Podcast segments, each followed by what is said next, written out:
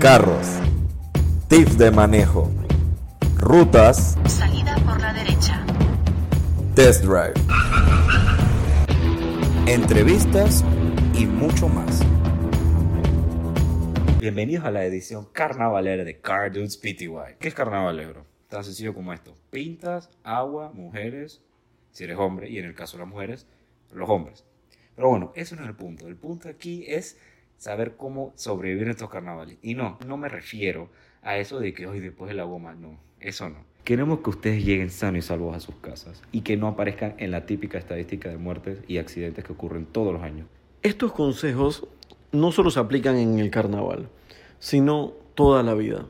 Pero son el típico tipo de eventos que vemos más ahora, que son los carnavales. En el número uno de nuestra lista está la gente ebria al volante. Como es de esperarse, son muchos los que andan por ahí de irresponsables haciendo esto, poniendo su vida en peligro y peor aún la de terceros. Nunca sabes cuándo puede ser también la de algún familiar tuyo o alguien conocido.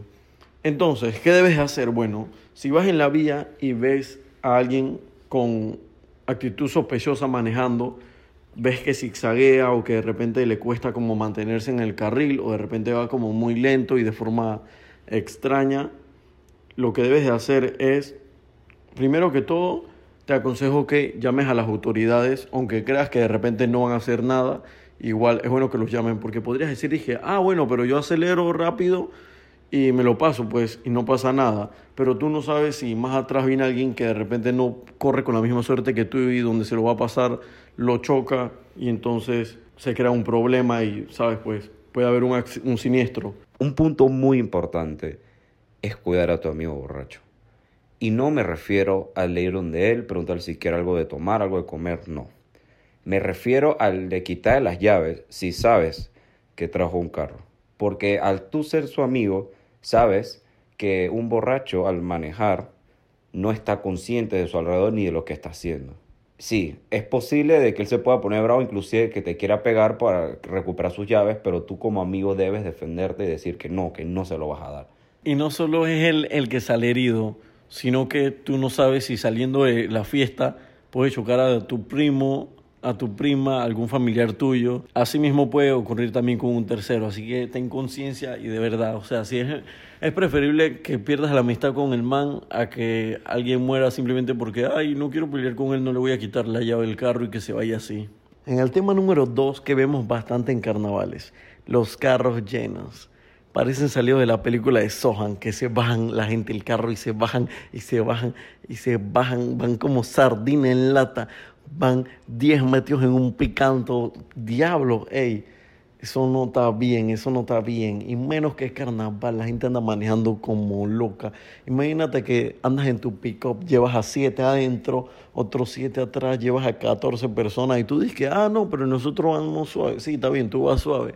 Pero entonces el ebrio que viene atrás tuyo en su carro van, les pega que, y quedan que parece que estuvieran jugando bolos.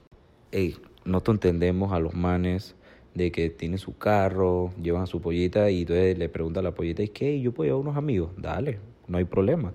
Pero ¿qué pasa? Ahí, van, ¿no? Ahí comienza la cosa. Oye, ¿y yo puedo llevar a tal persona? Dale. Y, yo puedo- y cuando te das cuenta, tu carro parece un minivan. A todos esos que se creen Toreto, esta época es la peor para que salgan a correr en las calles. Esto aplica más para las personas que se quedaron en la capital, que no fueron a rumbear en el interior. Porque ven, ah, la capital está vacía, eh, hagamos lo que se les dé la gana. No, no pueden. O sea, no porque haya poco policía significa que no hay. Sí hay. De que tú no lo veas otra cosa, pero hay. O en lo personal, la verdad es que si salgo, ponte que a casco y soy el conductor designado, la verdad es que prefiero no tomarme ninguna pinta a que tomarme una o dos, porque, saben, puede pasar de que tú nomás te tomes dos pintas y estés bien, y ok, eso de repente ni siquiera marca en el alcoholímetro, pero si ni Dios lo quiera, ponte que vas saliendo de casco, vas por cinta y se te tire alguien y lo atropelles porque no usó el paso elevado. Ok, no uso el paso elevado, pero los policías van a sentirte aliento alcohólico y lo van a poner en el reporte. Y si da la casualidad de que no tengan maquinita o algo así, cuando vayas a juicio, o sea, lo primero que van a decir es que tú tenías aliento alcohólico. Ok, ok, tú puedes debatir que te tomaste nada más dos pintas, ok, está bien. Pero, ¿sabes? Pues no es para nada lo mismo a que no tuvieras para nada aliento alcohólico.